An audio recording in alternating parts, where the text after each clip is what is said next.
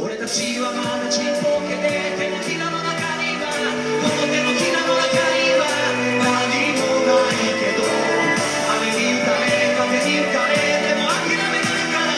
でも諦めたくないからきっといつか何かを掴むおはようございます。火曜日の朝になりました、えーただいまこちらアメリカ時間朝 7,、えー7時前6時57分、えー本日は最初ファンモンファンキーモンキーベイビーズの曲から入りました、えー私がですね実は若者の曲っていうのはおかしいんですけども好きだ好きになったのはうちの息子と息子の、まあ、次男がよく聴いてたこの「ファンキーモンキー」たまたま息子からもらったえー、なんだあれは iPad やったかな？iPod iPod か。それに入ってたのが彼らの曲で聴いてるうちになんか非常にリズムがいいなと。思って、えーくようになったのが最初で。ですから今フィットネスジムに行って運動する時とか自分が外を歩く時などもほとんどファンキーモンキーの曲が後ろでかかってますね。でじゃあファンキーモンキーの中でっていうと実は彼らの映像を見た時に後ろでいる歌を歌わない今現在お坊さんの修行してる、えー DJ 彼の存在が好きなんですね。なんていうんかなその決して目立った存在でもなく歌も歌ってなく何もやってないにもかかわらずいるだけでの存在感。前在に入れる使用状態の彼なんですけども非常に好きですね。でそういう人物に自分もなりたいなと思ったことは過去にあったんですけどもなかなかうまく自分の性格上できないもんがあります。でここ最近ずっとポッドキャスト録音してますけれども実はこのポッドキャスト朝の録音の時っていうのはやっと目が覚めたかなっていう状況なんです。実はもうかれこれ2週間近く睡眠障害というか眠れない状態。寝てる時間を合わせれば長いんです。夜8時に寝て朝5時まで。ですから9時間合計すればところが間に電話とかなんだかんだで起こされて1時間半寝ては起きでまた30分寝てはまた起こされてと。そういう失礼。そういうインターバル的な、ねえー睡眠になっているので合計すれば寝てるけれども実際に深い深眠りに入ってるということがないので結構フラフラかな。まあでもこれを切り抜けていかなきゃなんないんで必死になってやってますけれども。今日実はですねこのポッドキャストの前に YouTube も上げたんですね。で今日は YouTube の中で設置っていうことを足の設置っていうことを挙げたんですけども今多くの陸上選手日本の若い子たちでウォーミングアップやってからストレッチングもしくは体操をやってでそれからすぐにですね基礎練習だっていう名目のもともも上げやっとるんですよね。でも走る時にもも上げなんてしないんですよね。じゃあ何かっていうとその可動域を伸ばすという目的でやらすんであればやるんであればいい。やらすんじゃないね。やるんであればいいんですけどもそういう意識づれ意識づけすらしないでやれこれをせこれだあれだっていうふうに高圧的に指導されてしまうとやはり何がいいのかわからなくなると思うんですよ。ですからそういう意味においてまず基礎練習するときにまずアップ終わってから歩くときに歩きながらももを上げて歩いてそのまま足をどう下ろすか。足を前に下ろすんでなしに体の下に下ろすようにしていけば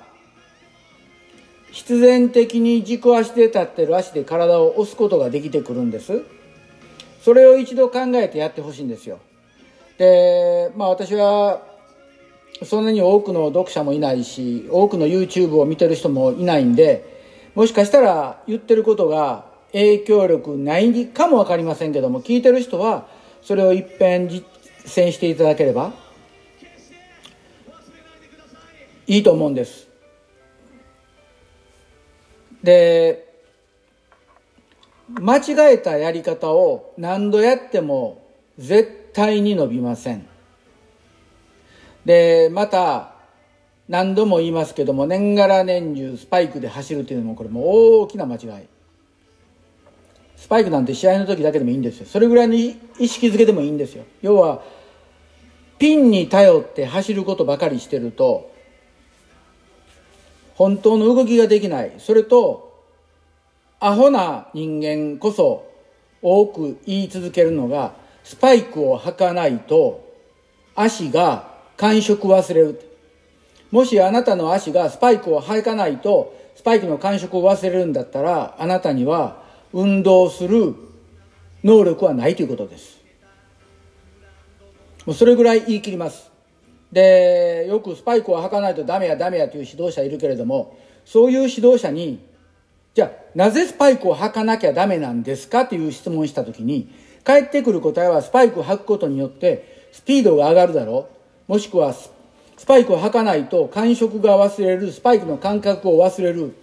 じゃあ忘れたからどうなのって質問するとつべこべ言わんとやれという答えが返ってくるんですねだからこういう指導者ははっきり言うて答えも知らずに自分がそうやってきたからそれをやらそうというただ理論も何もない、まあ、悪いけど、知識不足の指導者ですね。で、なぜこんなことを今日ここで言うかというと、いくつかの質問が来て先生からこう言われたんですけども、岡本さんが言ってる話と全然違うんです、言うから、そうですか？じゃあ先生にこういう質問してみたらどうやったら、そんなこと言ったら絶対怒られますと。まず生徒の質問に対して答えることができずに怒る先生というのは、それだけ知識がないということです。そういう先生について練習してるんであれば、自分で練習した方がずっと早くなる。え、お前すごいこと言うねって思われるか分かりませんけど、そうなんですよ。だから、もっと指導者というのは、生徒とのキャッチボールをするべき。それをできずにやれ俺が言ってんだからなぜ俺の言ってることがわからんのやいうのは大きな間違いで教えてる中で僕は僕が選手に教えてる中で教えてるっていうつもりよりも選手から自分が学んでるっていう感覚なんですね昨日英語でここでやったスティーブンとのコーチングですけども実は彼が大学2年生の時に私が大学の方に招聘されてコーチングを始めたんですね。で、彼の第一印象、私に対する第一印象は、この人一体何やりたいの？で、それから数日経って、この人の練習むっちゃくちゃ短いけれども、こんな短い練習で大丈夫なん？今までのコーチは週に3回は跳躍練習させたけど、この人週に1回しか跳躍練習させない。それで大丈夫なのっていうのが、シーズン前の基礎トレーニング期の9月から11月ぐらいまでずっともやもやした気持ちがありながらも練習してたそうなんです。今だからこそ明かしますっていうことでね。ところが11月の末に、ここの大学ではブルーゴールドって言いまして、校内での記録会もどき、まあももちろんハンドタイムで、チームを2チームに分けて、運動会するんですよ。で、それで、スティーブンが走ってみたら、なんと不思議、他の子より速くなってた。で、幅跳びやったら今まで勝てなかった10種の男の子に、20センチぐらいの差で勝ったんですよね。なんでって。彼の方は週3回跳躍練習してる。俺は週に1回しかやってない。で、助走練習もほとんどしてないのに助走が全部合う。なんなん？そこから彼は私の練習に対して興味を持ってきてくれるようになったんですね。で、そうなると、もうこっちも強いもんです。言いたいこと言えるし、うまくキャッチボールできるな。えー、そんな時にもう一人いた、えー、もう名前出しますけど、ドゥルーっていう私のフェイスブックにも時々出てるアフロヘアみたいな背の高いアフリカ系アメリカ人の選手なんですけども彼はなかなか手強い選手で練習も結構サボってで本来ならば休む時はコーチにテキストメッセージ入れるべきなんですけどもそれすらしない。で他のコーチであれば次の日彼が来たらいろいろ言うんですけども私はそれも言わずに「あそう昨日なんか忙しかったみたいね」と。それで終わってで今日の練習はこれと。でそういうふうにやってると彼はこちらに対して反抗心を見せてるにもかかわらずこのおっさん全然気にも留めんとスルーしてるっていうことがどうも気になりだしてでそうすると今度こっちの勝ちなんです。彼は私の言うことを自然と引き込むようになってきて大学の2年生の時は、えー、リーグ戦で三段跳び2位だったんですね。1位がもう一人の選手なんです。私の教えてるもう一人の選手でワンツー取ったんですけどもその時の2位になった2位が1位の選手と5センチ差だったんですよ。練習では自分の方が飛べてたはずやのにと。でそれがどうも彼の中に引っかかって大学3年生になった時彼は改心したのかまあきちっと練習来る。で練習内容に対しても聞くようになった。でリーグ戦の時には彼はとうとう優勝した。その時にお母さんが言った「あんたよく名付けたねうちの息子と」手なずけることが一番難しく高校の先生も手を焼いてた息子やのにあんた初めてやよとお母さん大笑いしてましたお父さんもよくまああいつがお前の話聞くなと一番不思議やったのは一回一回の跳躍でうちの息子がコーチの指示を仰いでた。あんなの初めて見た姿やって親が笑ったんですね。要は選手に大声出してああしろこうしろ言ったところで聞かんわけですよ。それよりも選手と楽しくやっていけば必然的に選手はこっちの意見聞いてくれるんですよ。で今からそうですね何年前かなコロラド大学にいた時ですけどもやはり高跳びの男子の選手彼は自分の力で 2m20 飛んどったんですね。背が高く、まあ、高跳びのセンスも非常に良かった。で私は女子を見てたんですけどもその彼がまあどちらかいうと私のように外人が教えることに対して非常に嫌悪感を持ってた、まあ、私もそれは感づいてたけどもいちいちそれで文句言う必要もないし思って女子を見てて。でうちの私が見てた女子がボンボンボンボン記録を出していく飛んでいく。で彼的には最初はまあ女やからあれぐらいを飛んで当たり前やろ女だからっていう感覚で見てたんですけどもある時試合に行ったら彼は記録なしに終わったんですよ。最初の高さ。試技の最初の2メートルが飛べなかったんですね。練習では2メーター1520を飛んでる人間が2メーターすら飛べない。で落ち込んで。で次の大会でも飛べない。4試合連続で記録なしになったんです。で5試合目の時にとうとううちの、まあ、私がいたコロラド大の監督が「お前今今週試合なし」と「もう一度練習し直せ」と。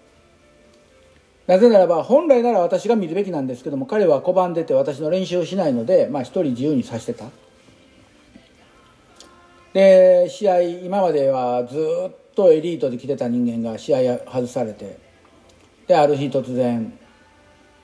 見てくれと。言いに来たんですね。でその時にじゃあ何を見ればいいと。そしたら向こうが「コーチやったら分かるやろ」って言うから「コーチやったら分かるやろ」って言うけども君は俺がやろうとしてることを全部拒んでてこちらの話も聞かないんやからまず僕は君から聞きたいということを話持っていって聞いて1時間近く話し合いもうほとんど彼がの独壇場ですよ。自分はこうだ自分はこうだ自分はこうだ自分はこうやったからこう飛べたんだまず全部聞いて「へえ」「じゃあ今日の練習飛ばなくていいから助走だけ一歩減らしてカーブの入りをもう少し肩を入れてごらん」だけ言ったんですね。そうするとそれまで試合で高さが2メートルの高さが飛べなかったのが普通にポンと浮き出した。で彼はそれを認めたくなかったんですね私から言われたことを。そのたったあいつの言った一言を守ったがゆえに自分が普通に飛べたという。まあよくあるパターンですけども。でそれから1週間彼なりにそれをやって非常に跳躍が変わって飛べるようになったんですね。で練習でも 2m15 ぐらい超えてるんで、まあ、試合に行けば 2m20 はいくやろうと。でその2週間後にあったえー、コロラド大学のビッグエイトチャンピオンシップ当時は8校対抗だったんですねビッグエイトと言いまして。コロラド大学ネブラスカ大学アイオワ州立大学オクラホマ州立大学オクラホマ大学カンザス大学カンザスステイト州立大学ミズーリ大学の8校。で他の学校は大体みんな2メーター20から2メーター25がひしめき合ってる中において私どもの私が教えてた男子の子はまあその時は一応2メーター20っていう記録を引っ提げて行ってでそれまででもほとんどの試合でノーハイツですからビビりながら言ってるけれどもこちらの力は借りたくない。まあ男子の高跳びが始まって、えー、まあなんとか3回目の試技で2メーターを超えてノーハイツは免れたんですね。でうちの監督が「ああやっとあいつ飛べたか」と。で全ての高さがお見事に3本目で超えるんですよ。2メートルを超えて2メートル52メートル102メートル15と全部3本の式で来ると今度は足がかなり疲労なんですね。で2メーター20を1回目落ちた時に初めてその彼が私の顔を見たんですよ。で両手を広げてどうすればいいっていう指示を仰ぐんですよ。初めてですよ。その時に言った指示がスピードを少し上げようと。でスタート地点を今のところより2フィート約6 0センチ後ろ下げてそこからスピードを上げて力抜いて入っていけばっていうことだけをポンと言ったら次の高さ普通に超えて 2m20 を2回目で超えたんかな？確か。でまず 2m20 超えたということでトップ3に入ったんですね。その時のビッグ8の。で他の学校で1人カンザス州立大学の学生が1人 2m29 飛んでるのがいたんか1人。まあそいつの優勝は間違いないから2番手3番手狙いでいけばいいんじゃないっていう感覚でいてで次2メーターバーが2メーター24に上がったんです。25でなしに4に上がった時に彼は1回目の1回目の試技で超えてしもたんです。で大喜びしたんですけども、まあ、こちら見た時にとにかく落ち着けということだけ出したらカンザス州立大学の学生が3回引っ掛けて終わってしまった。そうすると1位になる可能性ありやぞと。でもう一人残ってた学校アイオワステイツやったかな確か。カンザスステイツコロラドアイオワステイツやったあネブラスカだ。ネブラスカカンザスステイツコロラドの。でカンザスステイツが落ちてコロラドとネブラスカの一騎打ちになった時にバーが2メートル26に上がったんです。2センチ。要は双方の選手が2センチしてくれということを審判団に伝えて2メーター26に上げた。その時に彼が1回目引っ掛けて2回目足のかかとで引っ掛けて。であと1本しかない、えー、その段階で同じようにネブラスカの学生も2回引っ掛けてたと。で超えてで3回目の試技の時に彼がこっち見て最後やどうしたらええと。首の横を手で手刀切るみたいにやるんだよ。もう苦しいと。で私から出した試技はもうええから上がれと。上がることだけ意識しろと。もう助走はいい。踏切もいい。とにかく上に上がることだけ意識してやってみれば。それでいいから。それ以外のことを考えるなっていう指示を出して行ったら2メーター26超えてしもたんです。初めて。でその後来たネブラスカの選手は先越されたということでパニックになって落として優勝してしもたんです。でその彼が優勝して私とこ来て初めて今まで生意気なこと言ってごめんと。もっと早くから秀氏についてコーチングを受けてれば俺はもっと飛べたかも分からんけれどももうこれが4年生最後の試合やから終わりやけれどもありがとう。僕はもうその言葉だけで一番嬉しかったんですよね。他のことはいらないんですよ。ですからコーチングっていうのはそんなもんでいちいちコー選手の言ってる言動に腹を立ててちゃダメなんです。でじゃあ私がこれ日本で選手を教えてる時にこういうことができるか？よく人に言われるんですけど答えはできるって言うんです。なぜならば日本人であろうがアメリカ人であろうが同じスタンスで教えてますから。なぜなら相手は人間ですからね。ですからここに来て私と一緒に練習した春練習した学生たちに聞いてもらったら分かりますけれども私がグラウンドで大声を張り上げてあせ構成っていうことはまずないです。大声を張り上げるのはタイムを読んでる時の大声だけ。で選手は知ってるんです。私が読んでるタイムが本当に正しか正しいか正しくないかというのまあそんな選手との駆け引きをしながらコーチングっていうのを楽しんでおります。ですから大声を張り上げたり俺のこと言うこと聞かんやつはどうのこうのというコーチはコーチじゃないということ。自分の意見だけを押し通すのはコーチじゃないということを皆さん聞いて覚えておいてください。今日はちょっときつい言い方になりましたけれどもこれが本当のコーチングなんです。ですからこちらで今一流選手を教えてる USC のキャロル・スミスとか、えー、男子を見てる、まあ、モリス・グリーンたちのコーチだジョン・スミスでありデニス・ミッチェルでありいろんなコーチがいますけども絶対に大声張り上げません。選手と話してます。それが一番大事なコーチングです。ありがとうございました。